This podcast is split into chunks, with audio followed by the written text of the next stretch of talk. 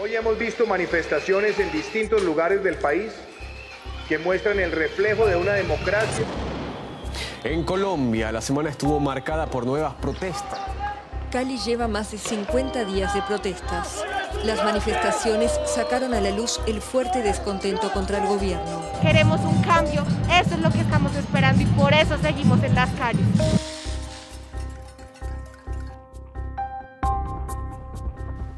Bienvenidos a Colombia en formato realidad, un podcast de crónicas del inefable. Bienvenidos a un nuevo episodio de Entre la Resistencia, un espacio en el que abordamos cómo se vivió el paro nacional desde diferentes puntos de vista. En esta oportunidad nos acompaña la cantautora colombiana Carolina Castro de Le Magdalena, quienes frente al estallido social lograron recopilar en su canción No por tu guerra ese mensaje de aliento que tanto necesitábamos. De antemano, es todo un placer tenerte con nosotros el día de hoy, Carolina, y pues bueno, nos gustaría que te presentaras frente a la audiencia y que nos comentaras un poco de tu recorrido como artista. Bueno, yo nací en Bogotá, crecí en un ambiente muy bonito, muy familiar, donde todos se reunían a tocar. Eh, estaba mi abuelo, mi papá, mi mamá, mis tíos tocaban música colombiana, tocaban bambuco, boleros, guabinas, también escuchaban salsa, digamos que estuve rodeada de mucha música, también escuché joropo un tiempo, mi papá era como muy obsesionado con ciertos géneros y tenía y tenía digamos que temporadas, temporada de bambuco, temporada de música llanera, temporada de salsa. Y crecí en ese ambiente muy musical, ¿no? También Quiero resaltar que crecí en un ambiente muy campestre. Gracias a mi abuelo, pues estuve en contacto directo con la naturaleza durante muchos años.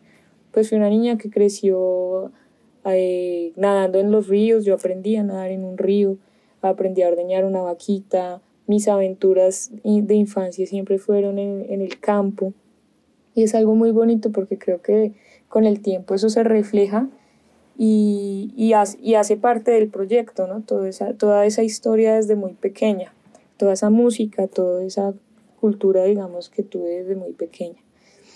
A los 17 años tuve mi primera banda de rock, me enamoré del rock, me encantó la fuerza y el poder de, digamos, de ACDC, de Led Zeppelin, y me encantó cantar ese tipo de canciones y lo hice por muchos años, de hecho fue la primera vez que, pues, que trabajé fue, fue así haciendo música, fue cantando en bares y, y lo hice por mucho tiempo. Esa fue una gran escuela, aprendí mucho de ahí y después de eso, a la par que yo cantaba en algunos lugares, estudié diseño gráfico y trabajé en una agencia después de que pues, me gradué y eso, pero mm, pues desafortunadamente me sentí como muy como muy extraña, como muy cohibida, como muy triste porque yo sentía que mi alma, mi espíritu era para otra cosa y empecé a realizar a Le Magdalena y es donde nace Le Magdalena. Le Magdalena es, es una fusión de, de, de, todo ese pasado, de esa infancia y de esa niña libre que llega a un momento donde se siente un poco, digamos que frustrada y triste por, por ciertas situaciones de la vida y quiere realizar un proyecto que le dé energía, vida y, y eso es Le Magdalena, es, una, es, un, es un proyecto que nace desde lo más profundo de mi corazón y donde empiezo a expresarme mm, emociones, ¿no? Emociones que, me, que, me, que necesitaba expresar como, como las nueve canciones que están en el álbum, que se llama Infusión.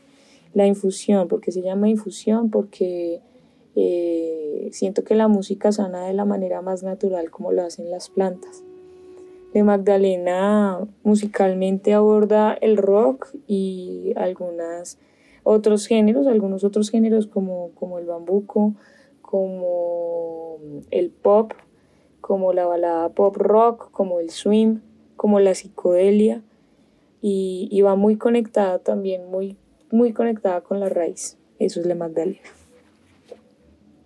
Aquí me gustaría eh, retomar algo que estabas comentando hace algunos segundos y es el hecho que desde muy pequeña estuviste respirando arte, cultura, música, que pues efectivamente podemos evidenciar ahorita en resultados como fue el álbum de Infusión Em, por esos tonos y matices musicales, eh, por ejemplo, en canciones como Piedra Rosa, como Cenizas, que pues en lo personal son mis dos favoritas. Em, pero bueno, por otro lado, ya centrándonos en el marco de manifestaciones, pues presentadas este 2021, me gustaría preguntarte, ¿cuál ha sido tu posición frente al contexto del paro nacional y adicional, ¿Cuál crees que es la importancia de que los artistas se manifiesten desde su arte? Bueno, definitivamente yo creo que la gente se cansó de tanta injusticia y de tantas cosas que han venido sucediendo durante muchísimos años.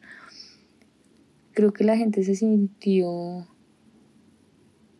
vulnerable y a la vez tan fuerte y tan cansada y tan agotada como para salir a manifestar todos sus inconformismos yo apoyo las manifestaciones pacíficas, definitivamente siento que es justo por lo que se está luchando y lo que se está exigiendo. Esa es mi posición con respecto a, a, lo que está pasando, ¿no? Con respecto a la música y el arte, siento que, que es súper importante en una época tan compleja para la humanidad la compañía de la música y el arte como expresión de lo que está sucediendo y también de entretenimiento y de reflexión. Entonces, eh, como siempre, el arte ha acompañado a la humanidad en sus momentos más complejos, hablando socialmente y en sus momentos más vulnerables. Completamente, pienso completamente que el arte es súper importante en épocas como estas. Y no solo porque expresa y deja un contenido de lo que está sucediendo, sino también porque nos acompaña y en un momento de tanto encierro, cierto que el arte, a pesar de ser de los sectores más olvidados en estos momentos y vulnerables, el arte ha sido la compañía de la mayoría de personas en el mundo. La música, hablemos de las series, de, las, de los documentales, de todo el material gráfico que nos entretuvo durante muchos meses de encierro. Entonces definitivamente pienso que el arte es súper clave en momentos como estos. Por supuesto, y es que el arte en estos momentos se puede convertir en un agente de cambio súper poderoso. Y pues bueno, ya tocando el tema, eh, vemos que se lanza el sencillo, la canción No por tu guerra, en vista pues del contexto colombiano, em, en donde vemos una fusión de nuestro sabor colombiano, se exalta ese valor de unión eh, y a su vez se crea o se logra una red de apoyo entre artistas, algo pues que en lo particular me parece que, resultó en una muy buena producción.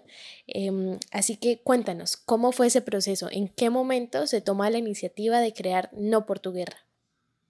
Bueno, yo estaba muy preocupada, estuve muy estresada, creo que tuve como un episodio de ansiedad, me sentí muy triste por todo lo que estaba sucediendo en mi país, por la unión y la desunión que también veía que estaba sucediendo, o sea, como que mucha gente se unió y mucha gente se desunió y estaban todos contra todos y en fin. Me sentí muy triste y empecé a escribir la canción y cuando llegué al coro la canción me dijo invita a más personas, invita a más artistas, y realízala, realízala como una colaboración y así el concepto de la unión es aún más poderoso y me pareció muy lindo invitar a más artistas, a más cantantes, a más músicos. Y cuando me di cuenta que, que, que la canción daba también para invitar a músicos de diferentes regiones del país que, que, tuvieran conocimiento de diferentes géneros musicales, mm, se me alumbró el corazón y la cabeza y mi alma floreció porque eh, trabajamos a distancia con músicos de diferentes regiones del país. Como te decía, hay sonidos del Pacífico con la marimba de Chonta, están los ritmos del Atlántico, los coros del Atlántico, el son sureño de Pasto, Nariño, están también eh, cantantes de Armenia, del Quindío, de bajistas, bajistas de Pereira y todos somos de diferentes regiones del país y eso hizo algo muy bonito y muy especial eh, compartir una canción y, y, realizarla de la mano, ¿no? Eh, expresarnos invitando a la unión y realizando un proyecto desde la unión y la colombianidad. Eh, realmente me siento muy feliz por haber realizado un proyecto así, que, que, que haya salido de la forma que salió y también mm, que, que, tenga un contenido audiovisual tan bonito, ¿no? Como tan diciente también de otras cosas que también suceden en las marchas y es que en las marchas también encontramos personas de todas las edades, mm, niños, jóvenes, adultos, adultos mayores marchando por, por, por algo en común. Entonces, eso me pareció lindo expresarlo con música y con video. Eso es no por tu guerra. Claro, y es que en la propuesta audiovisual eh, se nos muestra un panorama de protestas pacíficas. De hecho, un pueblo alegre que canta, que baila, incluso vemos militares chocando los puños con manifestantes. Sin embargo, pues em, es bien sabido que en repetidas ocasiones se han visto muchas marchas en donde se vulneran derechos humanos básicos, ¿verdad? Esto pues por diferentes agentes que, que perpetúan las manifestaciones. Em, tocando el tema, ¿Qué opinas sobre esto y qué posibles soluciones daría Le Magdalena frente a la situación?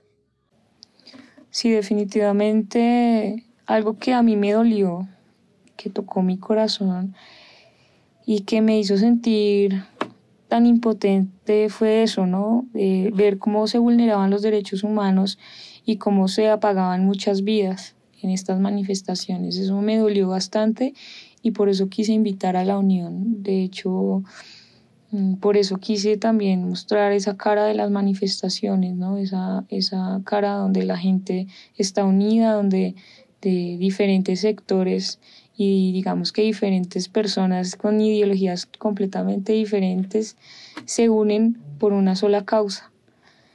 Eh, en la parte del video donde hay militares chocando los puños con, con manifestantes, quise mostrar eso, quise, que, quise mostrar que deberíamos unirnos todos y que incluso las fuerzas militares deberían unirse al pueblo y deberían hacer parte de esto, porque, porque no, no es justo lo que está sucediendo y tampoco es justo eh, que nos desunamos, que una entidad nos desuna, que eh, un uniforme nos divida.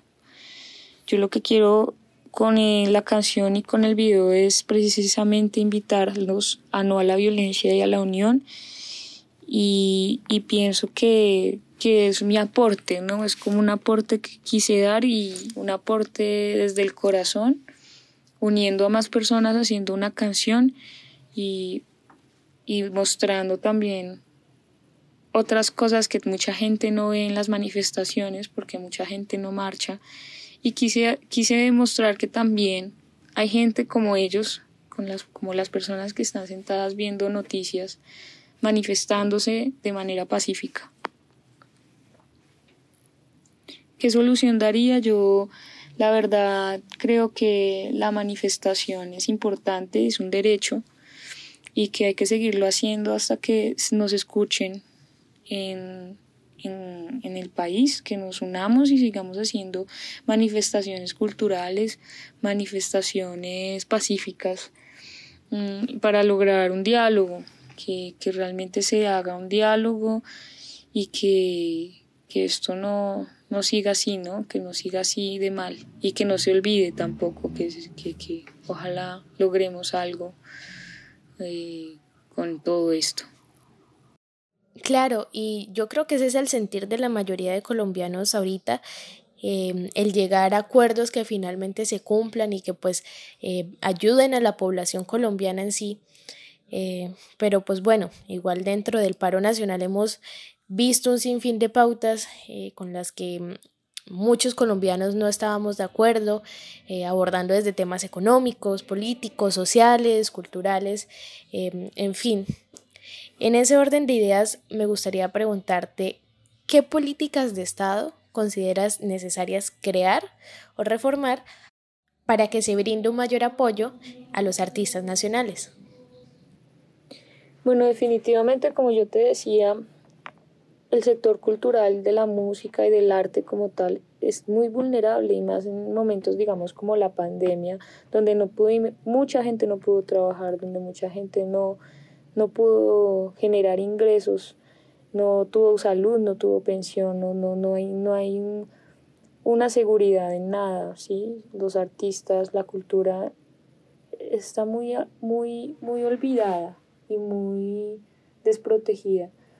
Yo siento que debe existir una ley donde protejan al artista y al gestor cultural, donde se protejan los derechos de los artistas en cuestiones también de, tarifas, ¿no? hay mucho abuso y siempre ha habido mucho abuso mm, culturalmente, ¿sí? Mucha gente cobra o muy poco o, o no cobra o no hay un, unas tarifas como lo manejan mucho, digamos, los, otras ramas, otros, o, otras profesiones. ¿sí? Digamos, por ejemplo, un, abogado tiene unas tarifas y al abogado se le paga, a un artista muchas veces no, no lo ven como un trabajo.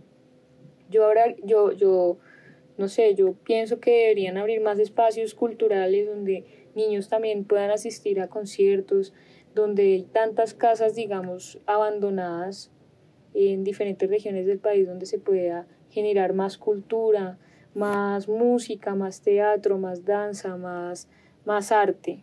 ¿sí? Creo que en Colombia hay mucho, mucho talento, mucha música, mucho, mucha cultura, hay, hay mucha riqueza cultural en nuestro país, pero está siendo desprotegida y, no, y, muy vulnera, y es muy vulnerable aparte de eso, yo siento que, que y, no, y no es un secreto, que el entretenimiento es uno de los ingresos más grandes que tiene un país y, y siento que se está viendo afectado y puede generar ingresos también, muchos ingresos, la cultura. Entonces siento que yo fortalecería un montón eh, esa parte. Yo creo que debería existir reforma, eh, una reforma, pero para, para, para mejorar eh, la vida de los artistas y de la cultura en, el país en general. Mm, debería haber más espacios, definitivamente que cada alcaldía, cada, cada localidad tenga una casa cultural activa, realmente activa, no, no, no, con eventos cada mes o, o ni siquiera hay lugares donde nunca hacen nada. Entonces yo creo que debería activarse aún más, que todos los artistas tengan donde tocar, todos los músicos tengan donde ofrecer una, un concierto. Mucha gente, a mí me sorprende, pero mucha gente no ha, no, nunca ha ido a un concierto, por ejemplo, o nunca han visto una banda tocar. Y, y eso debería ser algo del día a día, que todos los artistas estén activos, llevando música, arte, todo lo, la lírica, toda, todo lo que tiene que ver con música de diferentes géneros debería ser más activo en el país. Concuerdo contigo y pues ya a modo de, de reflexión y finalización también, ¿qué mensaje te gustaría dejar a los colombianos y a todos los jóvenes que nos están escuchando en este momento?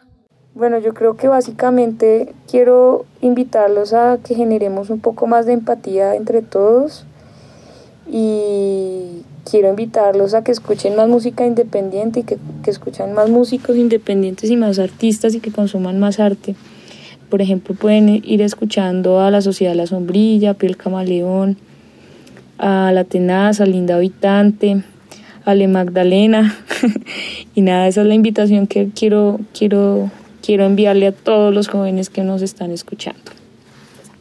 Exacto, así que ya saben, apoyar la música independiente, apoyar a nuestro amigo artista, en fin, apoyemos el arte, la cultura y la música en general. Finalmente los invitamos a que escuchen a Le Magdalena, los pueden encontrar en redes sociales como arroba Le Magdalena y a que nos sigan a nosotros también en Facebook e Instagram como arroba Crónicas de lo Inefable. Hasta aquí el episodio del día de hoy, nos vemos el próximo martes.